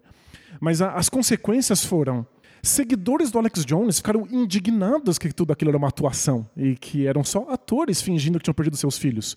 Ou seja, foram ameaçar essas pessoas de morte. Iam na casa dessas pessoas, é, faziam barulho de madrugada, é, quebravam as janelas delas. Elas tiveram que se mudar de casa. As comunidades ficaram com ódio dessas pessoas e não aceitavam mais elas. Elas se sentiam constrangidas quando iam no mercado ou nos restaurantes. Fora isso, o ódio que elas receberam pela internet, as fotos dos filhos delas sendo mostradas na internet, tirando sarro, dizendo que eram crianças que nem tinham existido, que tinham sido só criadas por computador. É... Um pai cujo filho morreu impedindo o atirador de matar outras crianças da mesma sala. Então, um garoto correu para cima do atirador e várias crianças conseguiram escapar. Não teve o direito de ter orgulho do próprio filho. Que tinha que ficar se defendendo pra dizer que o filho existiu. Ele tem que defender que o filho existe, que ele não é um ator fingindo que perdeu esse filho. Os túmulos dessas crianças são profanados. As pessoas vão lá e mijam em cima porque tem raiva da farsa. Tentaram tirar de dentro da terra várias dessas crianças para mostrar que não tinha nada nos caixões. Ou seja, o Alex Jones causou estragos reais, verdadeiros, mexeu com a saúde psicológica e física de muitas pessoas só porque ele colocou uma teoria da conspiração aí, dizendo: É, eu- ah, uma coisa que aconteceu. Não aconteceu, não. E o Nick Friedel, que eu citei antes no podcast, perguntou do Alex Jones pro Kyrie Irving, e ele falou, não, eu não, não compartilho nada com ele e não acredito nessa, sinto pela, pelas famílias de Sandy Hook, que é o, o- A escola, a né? escola, mas aquela mensagem lá que ele, que ele escreveu, que ele falou nesse vídeo que eu retuitei, é verdade. E como se não tivesse consequência. Tipo, ah, já que nesse, nesse vídeo ele falou uma verdade, tudo bem eu compartilhar. É E- verdade, essa frase, não importa quem ele é, tudo que ele falou, as outras coisas. E qual verdade, né? Porque É. essa questão, quando você está lidando É, tipo, com. o, o cara pode vir e fazer um, um vídeo falando, "Ah, hoje é quinta-feira. é verdade, eu vou retweetar esse cara? Não. Não quero que ele apareça, não quero dar qualquer indício de credibilidade para essa pessoa. E, daí- e essas teorias da conspiração, elas corroem o nosso sistema de crenças. A gente passou muito tempo achando bonitinho, engraçadinho que uma pessoa acreditasse que a Terra é plana. Eu, eu acho até interessante do ponto de vista epistemológico, porque são pessoas que não querem acreditar na ciência estabelecida porque elas querem comprovar elas mesmas. Elas querem ter um contato bem próximo e direto com a ciência. E isso é louvável de alguma maneira. O problema é que isso tira toda a credibilidade dos cientistas, dos especialistas, das pessoas que entendem aquilo, que estudaram uma vida inteira daquilo, que conseguem provar matematicamente coisas. E aí, uma coisa que podia ser engraçadinha se mostrou muito séria quando a gente teve uma epidemia e a gente não acreditava nos especialistas. A gente não acreditava nos cientistas. E aí tem tiroteiam em escola e a gente não acredita na imprensa. A gente não acredita nos especialistas, nos sociólogos, nos policiais que estavam lá. Então a gente não acredita em absolutamente nada. Nossas crenças foram completamente corroídas por, por pessoas que querem se sentir importantes com teorias da conspiração. E isso tem um impacto real na vida não só das pessoas envolvidas, mas na, na vida de todo mundo como sociedade. Então, Sim, se você fala uma bobagem, se você passa uma teoria da conspiração para frente, você não está falando em casa. Você não está falando no, no, jantar da sua família. Você está falando no Twitter para milhões de pessoas verem. Você precisa ser responsabilizado por isso. E eu acho que esse é o caso importante do Alex Jones, é criou um precedente importante. Sim, você estraga a vida de gente se você compartilha uma mentira. Você precisa pagar por isso de alguma maneira. E o Kyrie Irving não, não teve nenhuma consequência até agora, né? Nenhuma consequência. E aí, eu acho complicado que a consequência do Kyrie Irving seja você não pode mais jogar basquete. Eu não sei se a gente pode fazer isso como sociedade, mas a gente pode contestar absolutamente tudo que ele fala e a gente pode fazer com que ele pague por todas as coisas que ele fala. Enquanto ele jogar basquete, eu acredito que como comentarista de basquete, eu vou falar sobre isso. Eu acho muito esquisito o cara tá lá jogando e a gente fingir que ele não fingir existe. que ele não tá fingir lá. que ele é invisível, é. é... Eu acho meio eu, eu não vejo o propósito disso, eu acho que é artificial demais. Uhum. A gente tem que deixar claro, pode relembrar, pode comentar o que ele disse e, e esclarecer coisas que ele disse, mas só não falar. É, eu acho Enquanto que... ele tá lá, Ele existe, ele, ele tem um emprego, ele faz uma coisa muito bem. Acontece que se ele fala coisas que são danosas ou criminosas, a gente tem que contestar e ele tem que ser capaz de pagar por isso. É, eu acho que os comentários têm que ser ao redor disso também. Tipo, ó, beleza, Nets. Vocês condenaram. Aí vocês vão pagar 500 mil dólares para uma instituição. E é isso? É o bastante? A NBA vai fazer alguma coisa? É, acho que esse tipo de cobrança é válido e costuma dar resultado. Com e-mails assim que tem muito de imagem. O Nets está preocupado com a imagem deles. Não falar, É. não vejo, E pra gente, vejo como resolveria ou melhoraria esse caso. e pra gente que tá perguntando, mas o que, que o Kyrie Irving fez? Ele não fez nada, ele só postou um documentário que tem mensagens antissemitas. Isso causa sofrimento e coloca em risco a saúde física e psíquica dos judeus, não só dos Estados Unidos, mas do mundo inteiro. Então, sim, a gente precisa ser responsável por esse tipo de impacto. né? E chega em muita gente, muita gente leva ele a sério. Outro dia o Kanye West, que é o outro que tá no mesmo barco, tweetou a foto do Kyrie Irving como um herói, porque ele tá lá falando. E... É show. O Kanye West e o Royce White defenderam o Kyrie Irving nessa. É, Já fica com um pé atrás. É que é muito complicado. A gente tornou heróis pessoas que falam coisas que ninguém mais está falando. Mas tem um motivo pelo qual ninguém está falando isso. É porque os especialistas, as pessoas que estudam, as pessoas que são capacitadas e gabaritadas para dizer isso, não concordam. Em que momento a gente começou a achar que se ninguém está falando isso, é porque estão escondendo? Ao invés de pensar, se ninguém está falando isso, é porque não faz sentido. É, é muito sedutor, né? Ninguém construiria um prédio com uma pessoa que não é especialista em construir prédios. Ah, tem gente que constrói. Que constrói prédio sem fazer, saber o que tá fazendo? É, caiu no Rio de Janeiro vários. que a galera montou onde não podia, os caras nada a ver que fizeram. Mas a, a- a gente não. No senso comum, a gente procuraria o especialista Ah, sim. pra, Pô, su caíram os prédios. pra subir o seu prédio e ele não cair, pra fazer uma cirurgia em você e você não morrer. A gente não pode negar o especialista e colocar qualquer pessoa que acha que tá dando a sua opinião, que a sua opinião é válida. É, mas eu acho, eu acho importante que tenha consequências as falas. E por um instante pareceu que não ia ter o Kyrie Irving agora que o Adam Silver. Parece que o Adam Silver esperou o Nets se resolver e o Nets não se resolveu. E o que falaram hoje é que o que mais incomodou o Adam Silver é tipo, ó, Ele nem pediu desculpas. pelo menos um pedido de desculpas de verdade você tem que falar. Não, ele só falou que ele não é antissemita, mas que ele estava compartilhando isso com, pros amigos dele. É, então acho que se o Kyrie Irving continuar teimoso assim, de, de- da posição dele, imagino que deva ter consequências maiores. E de novo, ó, se a KTO quiser botar essa aposta, não descarto a possibilidade disso ficar pesado e o Kyrie Irving só sumir. É. Ele já falou outros, outras vezes sobre parar de jogar, que não é a coisa mais importante que ele, pra, pra ele. Tem outras coisas mais E eu acho que importantes, né? combina muito com o personagem que ele criou nos últimos anos de parar de jogar em nome de uma causa porque eu não tenho liberdade. É, é esquisito, mas combina com o que ele tem falado nos últimos anos. Isso eu acho. E é, talvez a NBA só queira ir longe deles. Eu falei, eu acho perigoso que a NBA proíba ele de jogar basquete.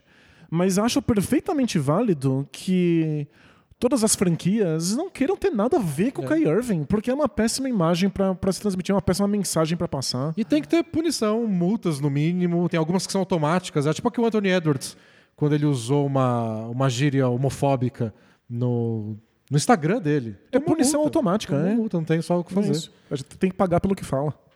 Uma segunda mensagem é do Olho Illuminati. Fala Toe Jam Earl dos podcasts, beleza? Beleza. Diante da nova polêmica, ele colocou- queria colocar uma palavra mais forte, mas achei melhor me conter. Do Kyrie Irving, achei curioso de ver muitos jornalistas e ex-jogadores tratando o Kyrie com certa condescência. Repreendem a atitude dele, mas comentam algo do tipo: ah, o Kyrie Irving é bem intencionado, o Kyrie Irving é um cara legal, o problema é que. Vocês também percebem isso? Estava me incomodando muito. Porque um cara que já falou tanta besteira e promove notícias falsas tem essa aura de bom moço. Hoje estava ouvindo o podcast do Bill Simmons e, para minha surpresa, ele perguntou algo semelhante para o Rajabel, que é um ex-jogador. Para quem não acompanha desde a época que a gente começou. Isso é. Por que todo mundo diz que o Kyrie é um cara legal e quando ele está envolvido com tanta coisa ruim, sendo constantemente uma distração para o time? Um dos argumentos do Rajabel é que ele realmente é um cara amoroso e educado. E depois ele complementa dizendo que acha que o Kyrie Irving se perdeu nesse mundo de teorias da conspiração, que faz com que ele se ache muito inteligente e que entende do mundo mais do que os outros. É, que é algo que acontece com qualquer teoria da conspiração. Achei interessante o argumento e nos últimos anos vimo- vimos muita gente entrando nessa onda de conspirações e cultos perigosos. Gente que muda seu comportamento, fica paranoico e perde sua sociabilidade. E nem vou entrar na questão política. Aí vem minha pergunta. Até que ponto devemos ser compreensivos com uma pessoa que, entre aspas, se perdeu num culto fanático e que vive em função de teorias dessa? Como ajudar uma pessoa assim se tudo que você disser ela vai ter uma resposta pronta negando? O quanto essas pessoas se identificam com uma vis- visão de muito distorcida ou estão apenas sob um domínio psicológico? Existe diferença entre alguém que promove opressão por consciência própria ou que promove por influência de conspirações? Devemos tratar diferente? Enfim, muitas perguntas, mas na verdade queria só ouvir um pouco de vocês sobre o tema. Abraços, vida longa, bola presa. Valeu?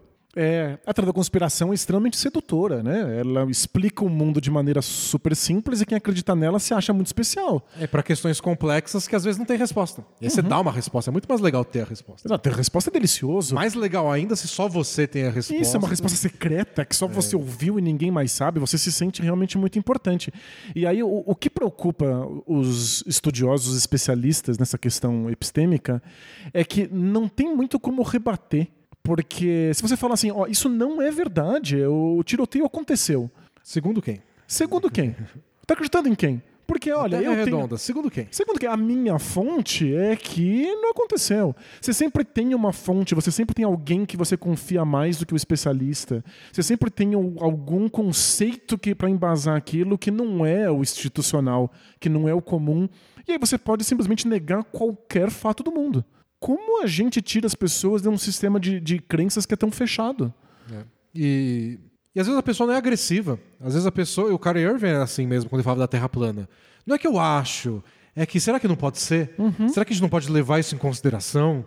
Eu só quero trazer perguntas, eu quero trazer dúvidas, eu quero abrir questionamentos. E parece bonito, parece estar vendendo um curso de filosofia de botequim dele. Pois é.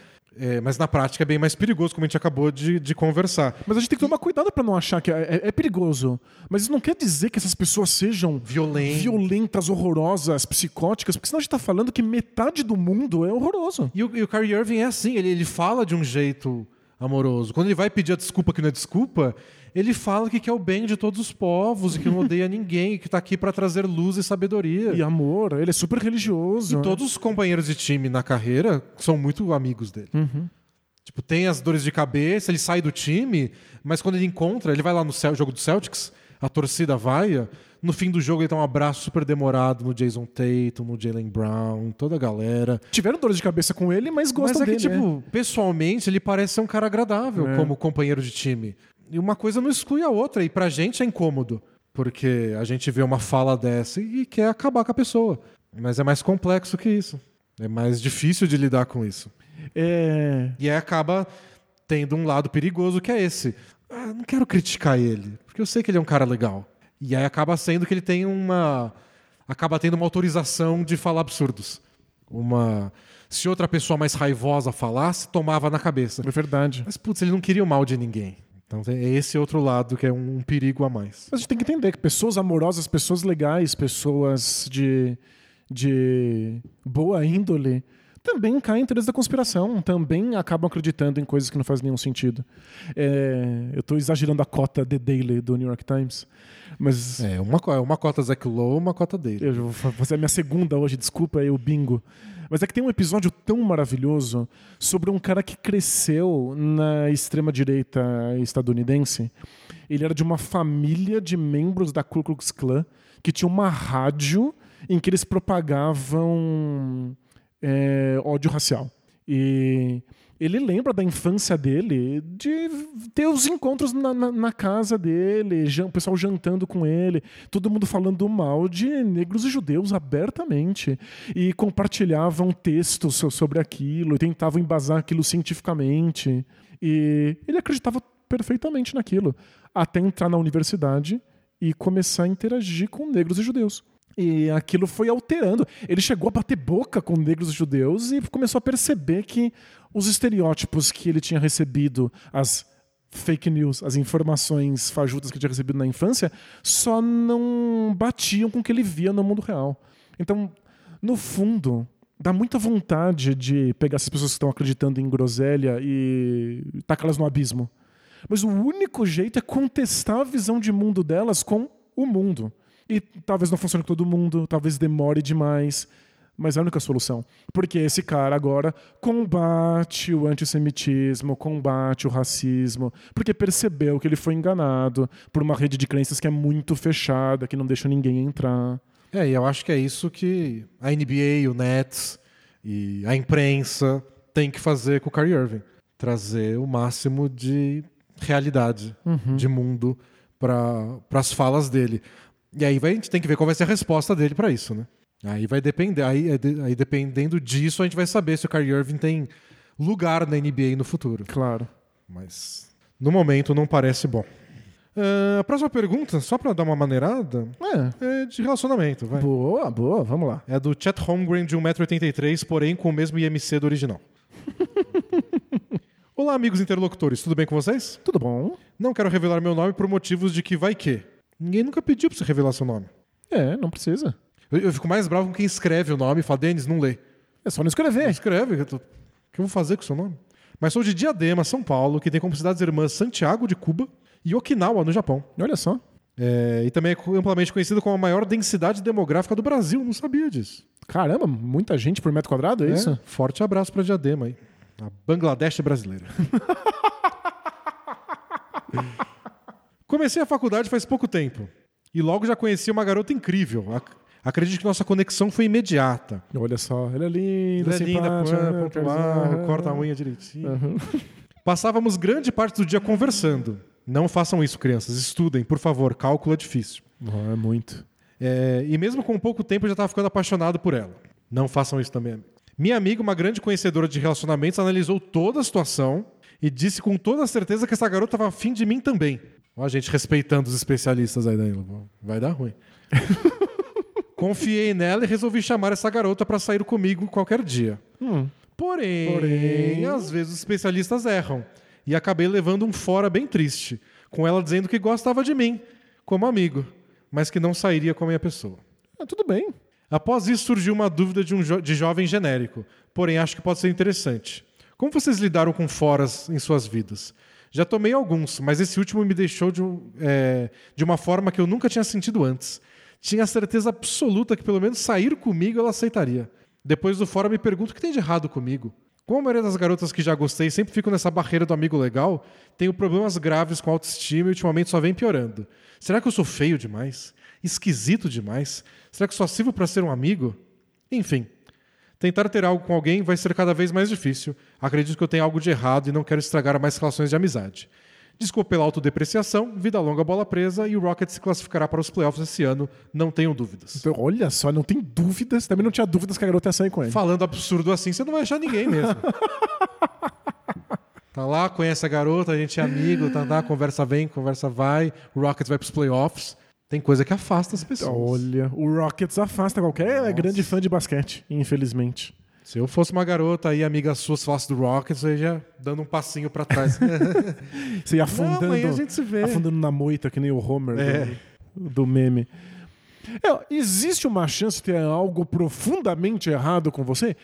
Existe. Sempre existe. Sempre existe. É, mas não conhece você, né? É, mas muito provavelmente você só não encontrou alguém que seja interessada nas- no, conjunto de características que você oferece. Pensa quão raro, quão difícil é você ter exatamente aquele conjunto de características que outra pessoa acha desejável. E é que a gente que extrapola, né? Quando a gente é jovem, quando a autoconfiança não tá lá em cima, Uhum. é tipo, uma pessoa deu fora, não tem nada certo comigo. Duas deram fora, Nossa. eu sou um lixo humano. Pois é. E a gente tem pouquíssima experiência, então a gente, principalmente quando nenhuma deu certo ainda, e as suas três primeiras tentativas são um fracasso. Todas, é 100% de Isso, rejeição, né? é. Porque zero de três. Eu posso dizer que toda a minha adolescência foi um 100% de rejeição. Acontece. E aí, depois, na, na universidade, eu fiquei muito confuso quando comecei a perceber que, Deu uma volta por cima. que, é, que, que- existia interesse, que eu poderia ficar com outras pessoas. Então, acontece, às vezes é uma questão do, do momento, de quem são as pessoas que estão ao seu redor, É, do, do lugar que você tá conhecendo elas. de que fase você está na sua vida. É, tem, tem muitas coisas envolvidas, mas faz parte. Faz parte. É, lidar com fora é difícil. A rejeição é uma É porcaria. horrível. Eu, eu lembro, na minha juventude, a, a minha questão sempre foi do tipo: se eu acho que vou ter uma rejeição, eu nem vou. Pra não precisar lidar com a rejeição. não é o melhor jeito também, mas. É, às vezes é melhor isso, às vezes é melhor você tentar ir lá, se abrir e ver que deu errado e seguir em frente. É, a, minha política sempre foi: se eu estou interessado, eu falava imediatamente pra já lidar com essa rejeição. Tirar da frente. Isso, porque eh, o que eu sofria muito era de ficar alimentando paixões platônicas sem saber se isso ia dar em alguma coisa. Então, virou política pra Mas mim. às vezes não era tipo, se você tivesse esperado mais, poderia ter dado certo. Com certeza. sem sombra de dúvidas. Ficou pensando na quantidade de coisas que eu destruí porque foi rápido demais. Fica aí a dica, amigos. Construam com calma, não, Vai tem, não, não tem que calma. ter pressa. Às vezes é, é sofrido. Mas não espera demais também. Mas tudo bem. Tem mais duas mensagens, uma é curtinha. Ah, vou ler a curtinha antes. Aí fico, fico dando cotovelada nesse aro agora. agora eu sei, eu sei como o, o Taco Fall se sente, sabe? Quadridão. O Boban Marjanovic fica trombando com o aro. Pra quem tá só ouvindo no áudio, é que nosso cenário novo tem um aro do nosso lado e eu só me mexo muito. É do Barbudo Camisa 13, mandou essa. Boa. Olá, Popovich e Doc Rivers do podcast, tudo bem? Tudo bem? Eu quero ser o Popovich, eu não quero ser o Doc Rivers. Eu também não quero. Mas posso ter a voz dele, se precisar. Nesses últimos podcasts tem rolado um clima meio pesado por causa de política, é verdade. Principalmente no chat do YouTube. Então, por isso, eu tenho uma dúvida muito sincera que considero fundamental sobre bola presa. Manda. Se a Aline Moraes votasse no ex-presidente. Não. Agora você quer dizer o, O atual. o atual presidente que vai ser ex-presidente em janeiro. Isso. Ela seria a musa do bola presa ou teria seu título removido? Isso seria uma decisão da dupla ou teria uma votação que os assinantes escolheriam? Beijos e abraços, vida longa, bola presa e prisão e morte ao decoságono. O pessoal costuma falar quadrado, triângulo. Exagerou na forma geométrica. E- Essa forma geométrica eu nem sei como é. Eu não saberia desenhar. Não, desenhar não sei nenhuma. Vou procurar no YouTube. É um polígono de 22 lados. 22? Tá aqui uma imagem. Mas pra que serve um polígono de 22 lados? Ah, deve ter um motivo aí. Você acha que tem uma função? Você acha que todos os polígonos têm um lugar no, no mundo? Eu zerava as provas de geometria. Né? E, Mas, bom, eu, eu gerava com você, Mas eu respeito, é. mas eu respeito. A gente passava a nossa de geometria falando sobre basquete. Então eu tava lá, eu vi. eu sou testemunha ocular. Mas respeito a geometria, acho que tem muitos mistérios do mundo que estão respondidos lá. Depois me arrependi. Depois fui fazer filosofia e gostei muito de filosofia da ciência. E eu não entendia nada do que estava acontecendo porque pulei matemática, parei na multiplicação. geometria e física. parei na multiplicação e multiplico mal. É, Enfim, acho que a gente não conversou com o público pra eleger a Aline Moraes musa do, do Bola Presa lá nos primórdios É, do blog. É? Todo respeito a vocês, mas é a gente que decide. É, Quem, quem é musa, quem não é musa. É, o quesito musa do Bola Presa nunca foi A gente não democrático. perguntou né? nem pra Aline Moraes se ela queria ser nossa musa, a gente Não. só foi lá e cravou. Mas ela mandou um recadinho pra gente no nosso podcast número 100. É, depois de alguma De alguma um pouquinho de pressão. Isso. Depois que os assinantes, ouvintes, leitores do Bola Presa pararam rodovias. É. Todo comentário tinha lá pra. A gente queria que a Aline Moraes gravasse um recado pro nosso episódio 100, em áudio, pra gente colocar lá, porque tinha várias pessoas que gravaram. Ela não gravou, mas tem um post no Instagram que tá lá até hoje. Eu procurei esses dias. Ela não apagou. Olha só, existe. beijos, beijos pro Bola Presa. Então ela é nossa musa. É, Acho que depende. Hum. Se- Depende do quanto ela estaria engajada. Uhum. Se ela tivesse lá igual a. Se ela fosse a Caça Kiss, É, estivesse agora no meio dos caminhoneiros, Isso. rezando na, na rodovia. num, num, num ato antidemocrático é, golpista. eu acho que eu não, não aguentaria mais, É, não. Aí, é- aí- aí é difícil. Mas se ela fosse só meio isentona, assim, Por você, tudo bem? é, não faz mal. Não fazendo campanha, sabe? Eu acho que eu perdoaria. É, eu acho que. Eu não sei, semana passada eu tava mais tenso em relação a isso. Agora que ganhou, Agora tá, tá, tá mais tô tranquilo. tudo bem. Agora...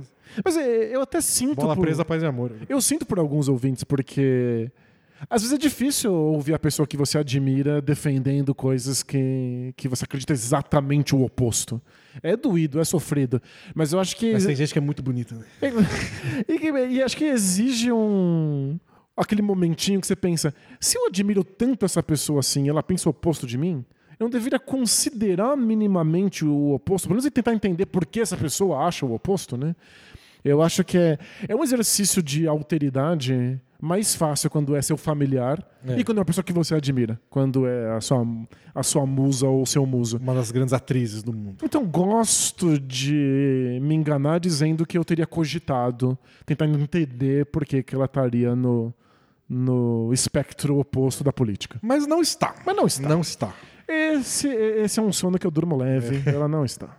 A última mensagem é uma mensagem de carinho pra gente, Danilo. Depois de tanta mensagem de política essas semanas, tem uma mensagem de carinho do Fernando de Cuiabá, Mato Grosso. Ah, eu quero um carinho, hein? Um chamego ia bem. E aí, amiguinhos, tudo na paz? Rapaz, Não tenho pergunta nesse momento, apenas um relato.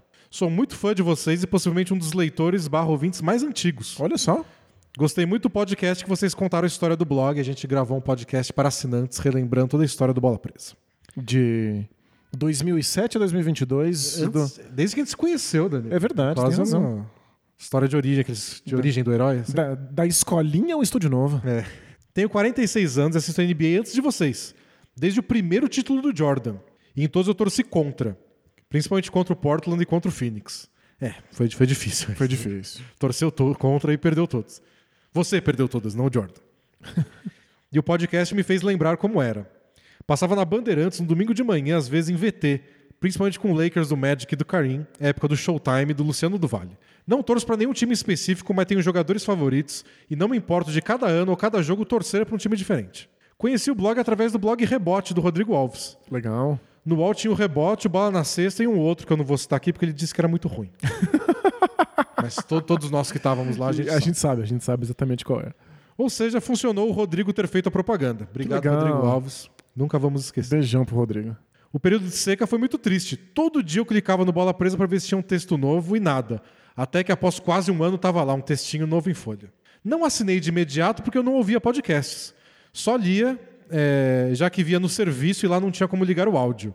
Com a evolução dos celulares e a possibilidade de ouvir no trânsito ou no som do carro, passou a ser minha rotina para me distrair nos longos engarrafamentos. Obrigado pelos engarrafamentos também. O- Obrigado pelo excesso de, de automóveis. É, é sempre De veículos automotivos. importante para pro, os podcasts. E legal que a gente gravava podcast antes de ser fácil ouvir podcast. Tinha que enfiar num MP3 player no começo. Coloco no YouTube, mas nem vejo o vídeo, só escuto. O Both Things Play Hard é muito bom e também o Museu de Relevância Temporária, que é nosso um dos episódios para assinantes. O podcast que explica os nomes dos times também é bem divertido. Dos textos, embora a maioria goste do, do texto sobre o Rice White, o meu preferido é sobre o Darko. Eu nem lembro o texto do Darko. Não sei qual Mas é fico também. feliz que você gosta. Legal, legal. Ficou sensacional. Por fim, curto demais xadrez e gostaria de jogar uma partida a qualquer hora. Aí é com o Danilo, ele que treina. Eu Adiciona o. Danilo lá no chess.com. Treino muito mais do que deveria. A, a minha relação com xadrez e dança é exatamente a mesma.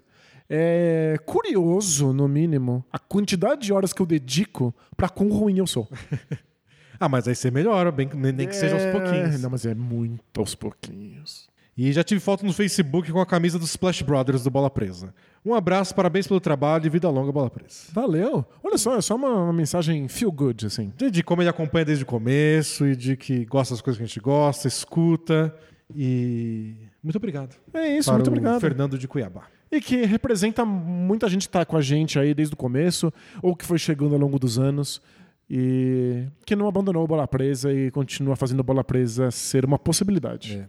Não é que as últimas semanas a gente recebeu muita mensagem política. Eu, se vocês acharam que a gente falou muito disso as últimas Mas semanas, vocês não fazem ideia. eu cortei a maioria das, das mensagens. Achei muito engraçado a gente que achou que a gente tava falando de política de maneira gratuita, falando que a gente nunca falou porque tá falando agora. Porque a gente recebeu um gente recebeu milhão muita de mensagens e de perguntas Dá do Play Hard, pra, né? dá pra sentir a ânsia do público e por quê, né? A gente sabe o que tá acontecendo. Claro, é compreensível. Assim como essa semana a gente recebeu várias sobre o Kyrie Irving. Várias eu não li porque coisas a gente respondeu durante o podcast. Essas duas eu achei que tinham é, questionamentos diferentes, por isso eu li. Mas bom, estamos abertos ao relacionamento de vocês. E isso, Se é. vocês quiserem voltar à programação normal. Agora a gente volta pensando o que tá acontecendo dentro da nossa casa. É. então é isso, gente. Encerramos por hoje. Semana que vem a gente volta. Imagino que pra falar do Bucks, porque o Bucks tá voando e o Chris Middleton nem estreou. Nem voltou. E... Se eu fosse o Chris Middleton, eu tirava umas férias aí. Claro, Gente, ele, minha, minha perna tá boa aqui, mas. Bahamas. ele podia realizar o sonho do Ron Artist, que é tirar umas férias pra gravar um álbum de rap, Rap, é. e volta só pros playoffs. Nossa, tem alguém, um jogador da NBA que eu não imagino gravando um álbum de rap? Chris O Middleton. Chris Middleton. Eu imagino ele tomando chá com o mindinho levantado. É, ouvindo um lounge music. assim. Ou- ouvindo Mozart. É, mas, como falamos que a gente deve, deve comentar o Bucks porque tá invicto, certamente Ah, ele vai sim. perder até lá. Vamos falar das quatro derrotas se- seguidas do Bucks no próximo podcast. Mas o que importa é que tem próximo podcast e até lá tenho 15 minutos e conteúdo exclusivo se você é assinante do Bola Presa. Então a gente se vê muito em breve. Tchau. Tchau, tchau!